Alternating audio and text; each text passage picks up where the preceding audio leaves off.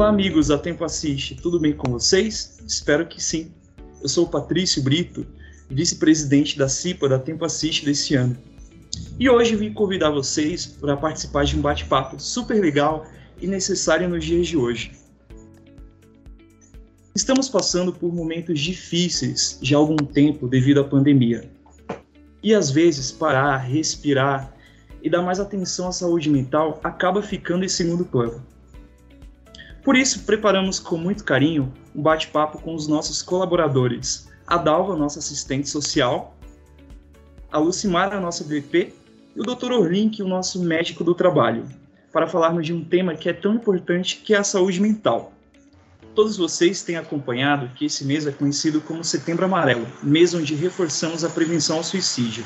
Infelizmente, tivemos uma perda de um colaborador jovem cometeu suicídio, e por isso o tema se tornou ainda mais relevante a ser discutido ao longo dessa campanha. Mas antes de começarmos, queria contar para vocês que preparamos essa conversa em dois formatos.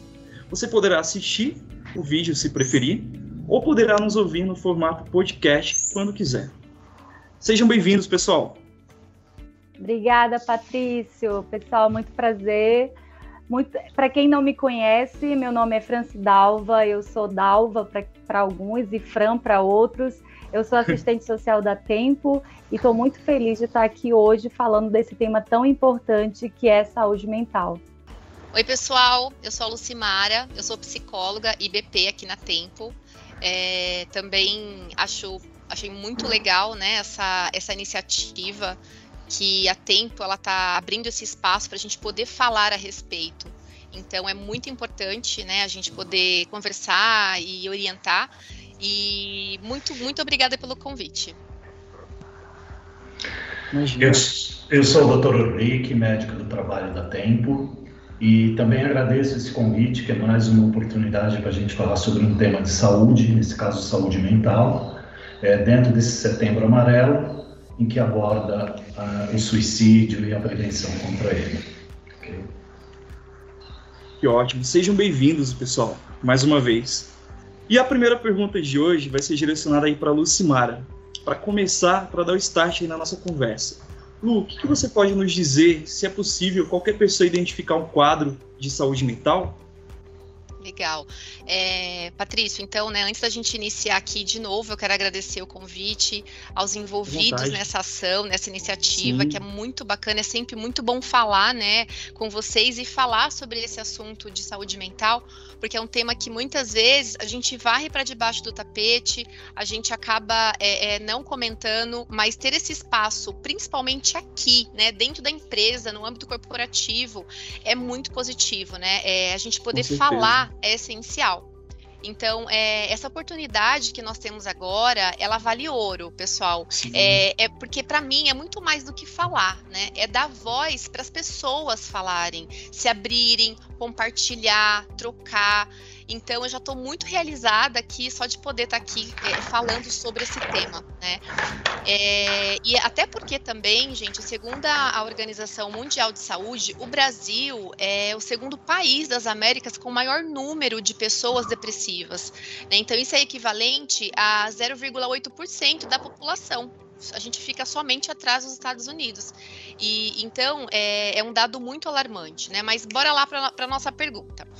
É, o claro. que nós não podemos fazer, Patrício, é dar um diagnóstico. Né? Muitas Sim. vezes, infelizmente, a gente escuta algum comentário, e eu não acho que é por maldade, não. Às vezes é é, é, é, muito por falta de orientação, né? Então as pessoas às vezes falam, ah, porque fulano é bipolar, ah, porque ciclano é depressivo, ele tem algum transtorno. A gente precisa parar, né, de, de fazer esses comentários, porque é, a gente precisa ter zelo com as palavras, né, que a gente usa porque esse tipo de mensagem que a gente é, passa, ela pode acarretar algo na vida das pessoas. E até para gente que, para nós, né, que somos profissionais da área, não é tão simples dar um diagnóstico. Muitas vezes, é quem está passando por esse quadro de dificuldade também não tem clareza do que está acontecendo com a pessoa. Né? Os sintomas eles são diferentes para cada um. Né? Então, não quer dizer que um sintoma que eu esteja é, sentindo, você também vai sentir a mesma coisa. Né? Então, de maneira geral, é, quando nós conhecemos né, aquela pessoa, é, quando a gente é uma pessoa que está ali do nosso convívio e a gente sabe a forma como ela se comporta, a gente entende como que é o comportamento dela, e aí a gente percebe que tem alguma alteração considerável no comportamento dela, é um sinal de alerta. Ah, Lu, mas o que, que seria essa alteração considerável? Uma alteração, gente, que dure é, é, mais de duas semanas, por exemplo, né? Então, se a pessoa ela se sente triste por muito tempo, se ela se sente angustiada por muito tempo e vocês percebem isso, aí sim, né? É possível a gente conseguir identificar é, que essa pessoa tá ali com algum problema e então pode a gente pode oferecer a nossa, a nossa ajuda, né? Conversar, sinalizar para alguém que essa pessoa não está passando por um momento legal e também indicar o nosso próprio atendimento assistencial. Perfeito. E, e, isso é super interessante, né? Essa liberdade que a empresa está nos dando aí para abordar esse tema que é muito delicado e, e, muitas vezes é um tabu né, na vida de algumas pessoas, que nem você abordou muito bem. Bom, doutor Ulrich, nós podemos dizer que a depressão atualmente é uma das principais causas do suicídio? Sim, acho que a depressão ela é inerente a isso. Né? É, o que a gente tem é de que diferenciar é o seguinte: a depressão e as outras alterações psíquicas. Né? A gente tem a depressão mas a gente tem também a bipolaridade, a ansiedade, a síndrome do pânico, síndrome pós-drogas, ou seja, são síndromes que não é depressão, mas que têm sintomas depressivos. Tá? Então, assim, a depressão ela sempre vai estar presente quando uma pessoa tenta um suicídio. Tá? Isso é um fator primordial, tá bom? Mas depois, assim que a gente tiver a oportunidade, a gente vai falar um pouquinho das outras síndromes, tá? E dos sintomas inerentes. Tá claro. Perfeito. É, Dalva, trazendo você para a nossa conversa, você que é nossa assistente social, pode nos contar se existe algum tipo de serviço público de auxílio à depressão no momento de alguma emergência? Existe sim, Patrício. Existe o CVV, que é o Centro de Valorização à Vida. O CVV está disponível para as pessoas que precisam 24 horas por dia. Basta ligar para 188, que a pessoa vai receber o acolhimento que ela precisa. Além do CVV, é claro que existem outras possibilidades, como, por exemplo, os pronto-socorro, né, os pronto-atendimento, é, os uhum. hospitais gerais, tanto particular quanto público. É, sabemos que hoje saúde mental, além do mais, é uma política pública, tá? Então, esses hospitais, eles precisam estar preparados para receber esses pacientes. Dalva e doutor Uri, pensando nos nossos colaboradores que enfrentam problemas de saúde mental, o que eles podem fazer ou onde eles podem procurar para não chegar no ato do suicídio? É assim, Patrício, é, vamos falar um pouquinho do histórico nosso na Tempo, né? É, o nosso ambulatório médico, ele sempre se preocupou com isso, a Tempo sempre se preocupou com isso. Então, antes da pandemia, o nosso ambulatório ele funcionava atendendo a parte assistencial e ocupacional. Com o advento da pandemia, tudo mudou. Né? O ambulatório passou a ter só atendimentos ocupacionais, exames ocupacionais, é, então a coisa ficou um pouco deficiente nesse sentido. Né? Anteriormente, a Lucimara nos encaminhava os casos é, suspeitos de depressão, de alguma alteração psíquica, é, os próprios gestores às vezes nos encaminhavam é, esses casos e às vezes tinha demanda espontânea também. Então a gente tinha esse acolhimento e a gente direcionava as especialidades ao psicólogo, ao psiquiatra. Né? Com essa pandemia, a coisa complicou um pouquinho. Né? Eu continuo em home office, mas continuo ainda fazendo esses encaminhamentos. Atualmente, a Dalva, ela me encaminha esses casos e eu direciono as especialidades. Né? Então, hoje em dia, a Dalva tem ajudado muito, eu acho que foi uma boa somatória para o nosso time e, e, a gente tem levado dessa forma. Eu acredito que agora, com as vacinas, com a coisa voltando ao normal, o ambulatório acho que vai voltar a ser aquilo que ele foi criado, né? Para isso que ele foi criado. E a gente vai voltar, acho que, dar esse acolhimento, que é uma opção a mais para os colaboradores, né? Ok? É, Perfeito. só complementando, Patrício, o que o doutor falou, isso é bem verdade, tá? Hoje a gente tem um programa de apoio assistencial, que é um programa voltado para os nossos colaboradores, que eu estou à frente, mas isso já existia, tá? Lucimar e o doutor eles já faziam esse trabalho muito antes de eu chegar. É claro que Hoje a gente tem um foco muito grande. Eu praticamente fui contratada para essa demanda, né? Então eu consigo dar um olhar mais direcionado para essa demanda. E é muito importante esse apoio, né? Porque a gente não faz nada sozinho. Então, como é que funciona? Muitas pessoas perguntam como é que funciona o programa de apoio assistencial, né? É, qualquer colaborador que precise é, de algum tipo de apoio, não só na questão emocional, porque hoje é o nosso principal foco, tá? Não vou negar para vocês, o nosso principal foco hoje, nosso, o nosso, nossos indicadores de atendimento aí de, de problemas emocionais, ele é sim é, mais elevado. Porém, o atendimento, o programa de apoio, né, é um programa que visa apoiar os colaboradores de todas as formas, né, através de orientação, através de direcionamento. A gente faz é, é, apoio até em questões é, de falecimento, né, a gente auxilia a família. É, como você mencionou no começo da fala, nós tivemos uma perda de um colaborador recentemente e a gente pôde oferecer todo esse suporte para a família, a gente pôde, é, até, até agora, ainda continuo é, dando esse suporte para a família. Então é muito importante, né? Porque o colaborador ele tem esse ponto focal, ele sabe que dentro da companhia tem uma pessoa que vai estar tá ali para dar essa atenção para ele, né? Não, não significa que eu vou resolver o problema de todo mundo, tá, gente? Não é isso. Mas a gente consegue direcionar, a gente consegue orientar e isso ajuda Sim. bastante. E como é que faz para solicitar, né, esse atendimento se eu estiver precisando, se alguém estiver precisando? Gente, é só mandar um e-mail para servico.social@tempoassiste.com.br informando seu nome completo e um telefone de contato que eu mesma faço contato com os colaboradores. Perfeito. E só lembrando, né, Dalva, que é sem ser cedilha, né? Cervico, né? Exatamente. Perfeito, muito bom. É... Doutor Orlick, agora falando das doenças mentais, como depressão, crise de ansiedade, síndrome do pânico, quais são as principais, os principais sintomas né, que podemos observar como um alerta de que a pessoa precisa de ajuda? É, acho que a Lucimara ela abordou bem esse tema. A coisa às vezes ela não é muito simples, nem para gente que é médico e tudo mais. Né? Acho que cada pessoa tem a sua característica.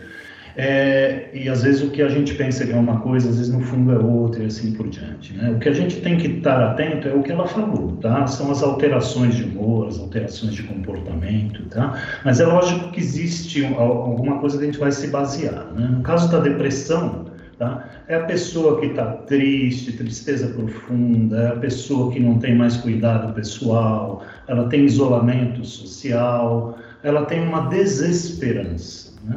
Já o caso da ansiedade, é a pessoa mais agitada, é a pessoa que tem aquele pensamento negativo e não consegue se desligar dele, ela passa a ficar agitada, com taquicardia, com palpitação. Esse é o sintoma principal de ansiedade.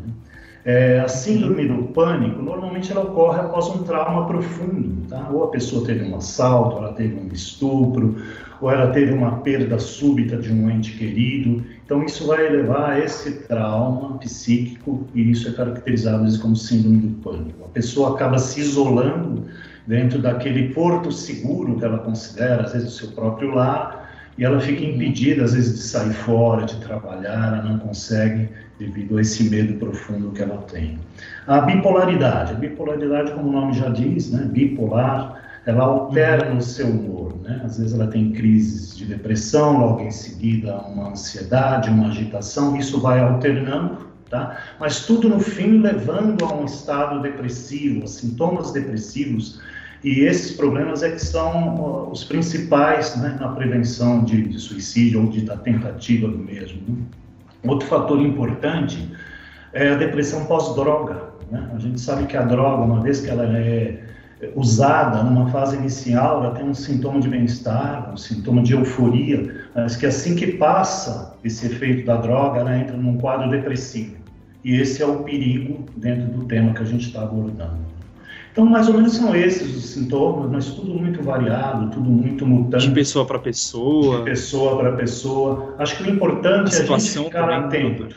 É a gente Sim. ficar atento a, a essa alteração de humor, essa alteração de comportamento, dar visibilidade às pessoas, dar amparo a ela e procurar uma melhor solução. Bom, pessoal, então eu só queria, para finalizar essa pergunta, falar de um aspecto muito importante hoje em dia, que tem sido estudado muito, que é o fator hereditário da depressão e do suicídio em si, né? Então já foi comprovado que pessoas que têm né, é, que, que, já tentaram suicídio numa família, em parentes diretos, como pai, mãe, avô, então, esse filho ele tem uma propensão grande de também seguir por esse caminho. Então, assim, quando existem esses casos familiares, é mais um sinal de alerta para a gente tomar cuidado e ficar atento. Certo? Outro fator importante, uma pessoa que já cometeu suicídio uma vez e não consumou, é ficar atenta, porque ela vai tentar outra vez, com certeza. Tá bom? Então é mais ou menos isso que eu tinha que falar sobre essa resposta dessa pergunta, ok? Perfeito, doutor. Agora, com, com esta dúvida, acho que a, a Dalva consegue ajudar, assim como também o senhor. Qual a melhor forma de conversarmos com uma pessoa que está passando por um problema de saúde mental?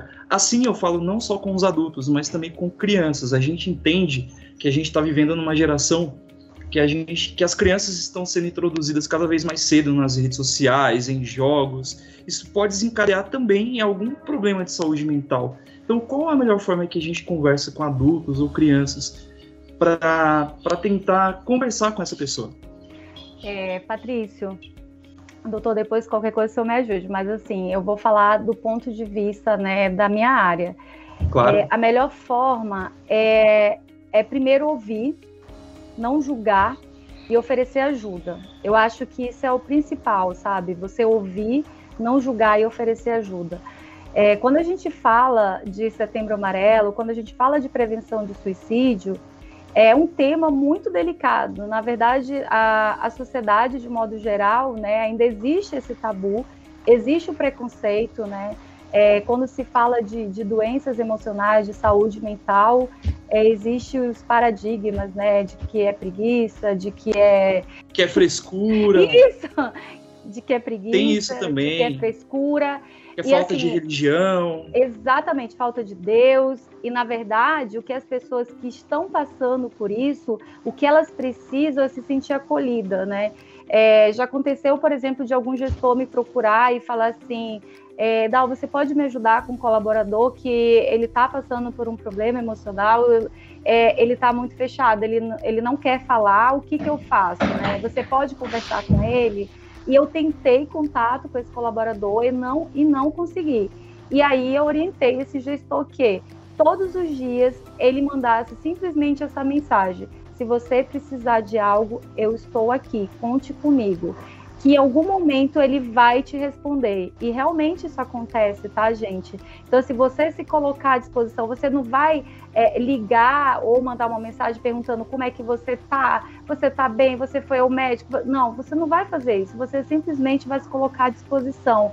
Olha, eu estou aqui. Se você precisar, conte comigo. Porque é isso que essas pessoas precisam nesse momento. Empatia, saber que elas, né, Dal? Exatamente, saber que elas não estão sozinhas, tá? Que existem pessoas que podem ajudar, existem formas de ajudar.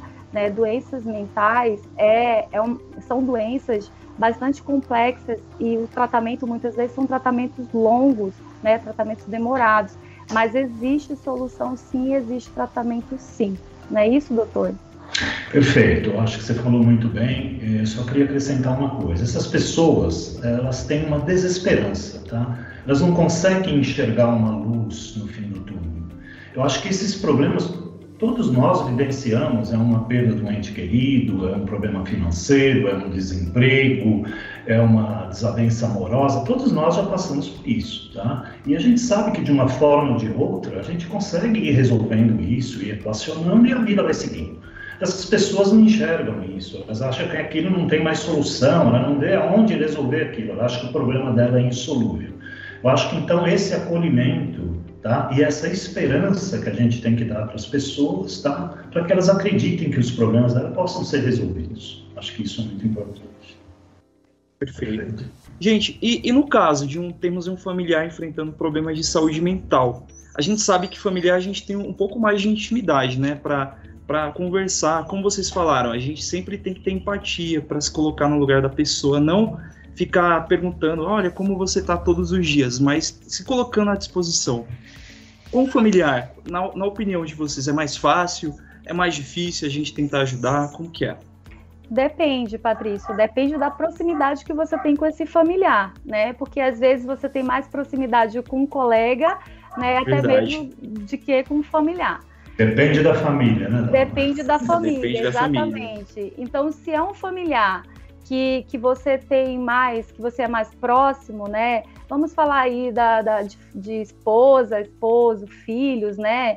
Mãe, pai, irmão, que são né, pessoas mais próximas nossas. É, a melhor forma de, de, conversar é conversar, né? A melhor forma de falar sobre saúde mental, sobre suicídio, é, enfim, sobre todo esse é, sobre, sobre esses temas é, que são importantes para a gente é, discutir. Então, assim, falar, gente, a gente precisa falar. A gente precisa ter mais espaços como esse para falar desses temas, para falar de saúde mental. É, a gente está no século 21, né? Eu lembro quando é, há 20 anos atrás, né, quando eu estava saindo do ensino médio é, para escolher qual, qual faculdade eu iria cursar. E eu me lembro quando eu estava saindo do ensino médio, a, a gente comentar que é, psicologia era a, a profissão do futuro, porque o século 21 né, seria o boom da saúde mental. E olha que engraçado, a gente está vivendo isso, né? A gente está vivendo Sim. isso concretamente. Então, a gente, algo que foi previsto há 20 anos atrás, né? Hoje a gente tem certeza que realmente a saúde mental é algo que a gente precisa sim dar uma atenção especial. Então a gente precisa falar, a gente precisa conversar, a gente precisa é, entender o que, que é. A gente só pode ajudar alguém se a gente souber se a gente é, tem como ajudar. Por exemplo, se, se a gente vai no médico e descobre que a gente está com algum problema, a gente vai lá no Google e já busca informação sobre aquilo. Sim. Então, assim, a gente precisa ter informação, essa que é a verdade. A gente precisa buscar informação para poder ajudar essas pessoas. Então, a gente precisa saber onde que essa pessoa busca ajuda, a gente precisa saber como essa pessoa busca ajuda. Então, é, como a gente já falou, aqui na Tempo existe o programa de apoio assistencial. Né? Então, esse colaborador ele sabe que se ele precisar, ele tem aonde recorrer. E o familiar dele sabe aonde recorrer essa ajuda, aonde buscar esse apoio? Bom, pessoal, nós sabemos que um profissional que ajuda muito também é o psicólogo, né? Hoje, para os nossos colaboradores que têm os nossos convênios médicos como benefício, é descontada a coparticipação nesse tipo de consulta? É, Lu e Dalva, vocês conseguem tirar essa dúvida? É, isso é muito importante, viu, Patrício? É, a gente tem um plano de saúde, tá? Todos os nossos colaboradores são cobertos pelo plano de saúde e terapia não existe coparticipação. O que pode acontecer é que são limitadas essas terapias. Então, normalmente, um plano de saúde, é, o que é o normal, tá? Ele libera até 10 terapias por ano. E essas terapias Olha. não têm coparticipação. Agora, é claro, se esse colaborador ele tiver com um quadro é, é, depressivo muito elevado ou com um outro, uma outra situação que ele precisa é, de mais terapias, isso o próprio especialista, no caso psiquiatra, ele vai fazer essa solicitação e provavelmente o plano de saúde vai autorizar, tá? Mas no geral é isso, terapia não tem coparticipação. Perfeito, muito bom saber disso, né? Porque às vezes a, até o próprio funcionário fica com receio de, sei lá, procurar alguma ajuda porque pensa na coparticipação, mas é muito interessante saber que a terapia não, não existe né, coparticipação. Muito legal. E muitas vezes, né, Patrícia, a gente já até ouviu em alguns bate-papos que eu e a Fran conduzimos que as pessoas elas é, preferiam buscar né, o atendimento pelo SUS para não ter é, é, coparticipação, né, Fran? Muitas vezes a gente ouviu isso e aí, assim, naquela oportunidade, naquele momento, a gente esclareceu. Mas eu acho que é muito bom isso ficar claro, né, para todo mundo, porque tira esse mito, né, tira essa dúvida que talvez paire aí é, na cabeça de algumas pessoas. Então é bem legal. Foi muito boa essa pergunta. Estamos em home office e sabemos que a rotina em casa, junto ao trabalho, é cansativa, né? como manter o equilíbrio mental com filhos, esposo, esposa. Muitas vezes a, a, gente divide a casa com a família, Como que a gente consegue, Minhas, manter esse equilíbrio, que é tão difícil? Esse foi um tema, né, Fran, também de uns bate-papos que nós tivemos, inclusive é, alguns meses atrás. É, assim, é, Patrício, não existe uma receita de bolo, né, que eu possa dar aqui para as pessoas é, é, seguirem daquele jeito Sim. que vai dar certo. Eu acho que funciona é, com cada pessoa de uma forma, né? Então, o, o, o, primeiro passo que eu sempre falo é a gente já aceitar que não vai dar conta de tudo. Né? Então, a gente, isso precisa ser muito é, claro para nós, porque a sociedade nos exige, né? Que, é, e assim, não é só a mulher, o homem também é, tá trabalhando de casa e tem filho e tem outras questões que ele precisa dar conta e não é fácil. Então, nesse momento, eu sempre oriento de que a gente precisa aceitar que algum prato pode cair, né? E que se esse prato cair, a gente vai ali é, tentar tá fazer bem tá tudo bem, exatamente. Então, acho que o primeiro passo é a gente saber que, se não der conta, tá tudo bem. E aí depois vem as dicas, né? Que a gente sempre fala, é, é, quando possível, a gente conseguir fazer uma atividade física, a gente não tentar ante antecipar uma situação que a gente não vai conseguir resolver, que não está nas nossas mãos, porque a ansiedade é isso, né? É a gente antecipar uma situação, é, trazer para o presente algo que é do futuro. Então é isso que nos causa essa, essa ansiedade. Então é muito muito mais essa questão da gente tentar manter né, esse controle para a gente não, não pirar, né? Mas é só deixar claro que os pratos vão cair e tá tudo bem, né, Fran? É isso mesmo. É, eu acho, sabe, gente, de verdade, hoje a gente teve um bate-papo com, com vários analistas e nós estávamos falando da questão do home office, né? E todos, a grande maioria fala, eu gosto de trabalhar de home office, é, eu sinto muita falta de estar com os colegas, de, de marcar um, um, outback, né, com os colegas, mas assim, no geral, todo mundo tá, se adaptou muito bem ao home office. É claro que no começo foi mais impactante, mas eu acho que hoje, tá? Hoje eu percebo que a gente está aprendendo, na verdade, a trabalhar de home office. Então, é todo um processo de aprendizagem, é todo um processo de planejamento, como você alinhar sua rotina. Mas, no geral, é, é, como a Lu falou, a gente não pode querer carregar tudo, né? Principalmente para as mulheres. Lembrando que Sim. hoje a Tempo é uma empresa de mulheres, né? Nós somos mais de 70% né, de, da, dos colaboradores são mulheres, né? Então, isso é, é, é complicado para a gente, porque a gente tem filho, a gente tem casa, a gente tem quer dar conta de tudo. E, na verdade, a gente tem que entender que não, a gente não dá conta de tudo e ok, tá tudo bem, vida que segue. É, é isso mesmo. Isso aí. Perfeito. Gente, a conversa foi demais e super importante, isso não tenho dúvidas. E ajudará muito dos nossos colaboradores que a entenderem mais sobre o tema e buscarem apoio, caso precisem. Dalva, Lucimara, Dr. Rick, agradeço aqui em nome da CIPA por terem aceito o nosso convite, viu? A gente é que agradece, Patrício. Muito obrigada. Eu espero que essas informações que a gente trouxe possam ajudar muitos dos nossos colaboradores e muitos dos seus familiares também. É Obrigado também. E, assim, estamos sempre à disposição, não só para o Setembro Amarelo, mas para o Outubro Rosa, o Novembro Azul e assim. o mês bastante que for, né, ainda, né? Muito Seja bom. o mês que for. Obrigada, pessoal, pelo convite. E você, colaborador, que está nos vendo ou nos ouvindo, conta pra gente o que achou dessa ação. Deixe seu comentário na nossa intranet Tempo da Gente. Até a próxima!